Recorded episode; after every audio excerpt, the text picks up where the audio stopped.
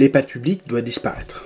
Oui, vous avez bien lu, je choisis la semaine où l'EHPAD privé est plus que jamais décrié pour dire que l'EHPAD public doit disparaître. Oui, c'est un peu par provocation, mais surtout par conviction. Je suis convaincu que l'on ne pose pas la question du public privé de la bonne façon. Et un bon exercice mental à réaliser, ce serait d'imaginer un monde sans EHPAD public. Est-ce que la privatisation de ce secteur serait la catastrophe tant annoncée?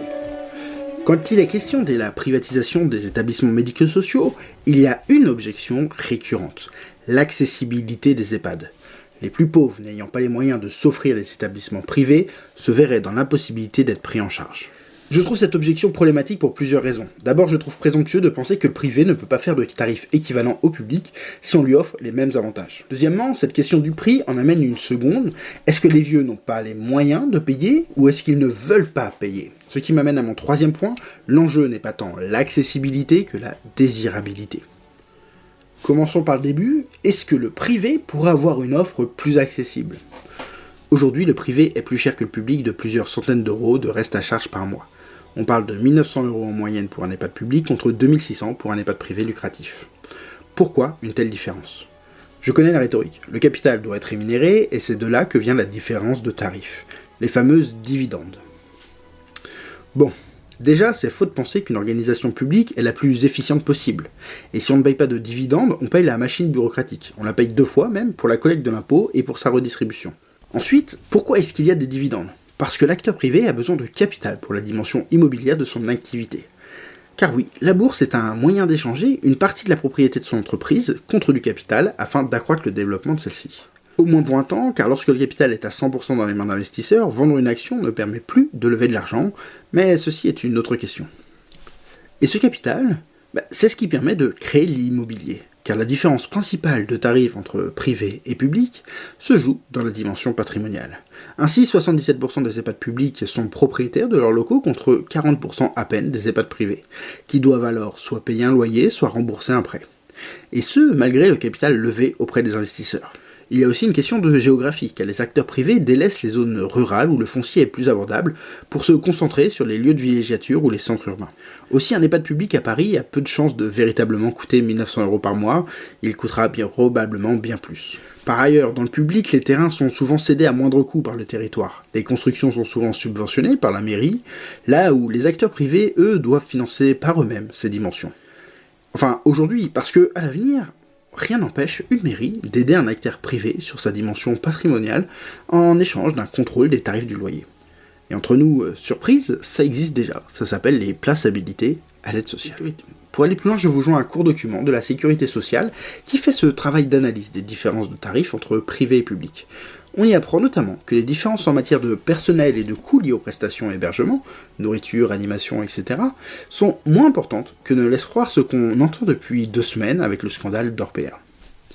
Enfin, N'oublions pas qu'il n'y a pas d'argent magique. Ce que le territoire subventionne, il l'a gagné par l'impôt, et donc sur les revenus d'une partie de la population. On peut trouver ce système juste et équitable, il n'en reste pas moins que dans un système public, ce qui est moins cher pour les uns a été payé par les autres. Donc a priori, si le privé devait être le seul modèle, et s'il bénéficie des mêmes avantages que le public, il aurait une offre EHPAD au tarif équivalent à ce qui est aujourd'hui proposé par le public. Bien sûr, cette solution me pose un problème personnellement celui d'offrir un avantage à un acteur privé. Alors je sais que ça ne pose pas de problème à tout le monde. Par exemple, nos principaux quotidiens, Le Monde, Figaro, Libération, sont subventionnés par l'État, tant bien même, ils ont des actionnaires privés. Mais enfin, bref, la question de l'accessibilité de l'EHPAD soulève une autre question. Est-ce que les gens ne peuvent pas payer ou est-ce qu'ils ne veulent pas payer? Parce que oui, 1900 euros par mois, même en public, ça reste quand même beaucoup. Et on peut imaginer qu'un certain nombre de personnes ne peuvent s'offrir une telle prise en charge.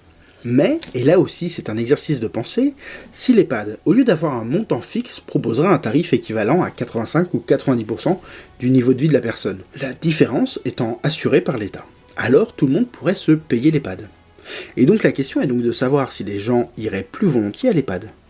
Et la réponse est probablement non. Ils refuseraient jusqu'à leur dernière force de s'y voir placer, et beaucoup préféreront dépenser plus quitte à utiliser le patrimoine ou à mobiliser la solidarité familiale pour trouver des alternatives. Parce qu'à centrer le débat de l'EHPAD public-privé sur la question de l'accessibilité, on passe à côté de ce qui me semble vrai en jeu, la désirabilité. Vous pouvez penser que, puisqu'il est question de dépendance, de prise en charge, de situations difficiles et souvent complexes, la question de la désirabilité du lieu de vie est secondaire.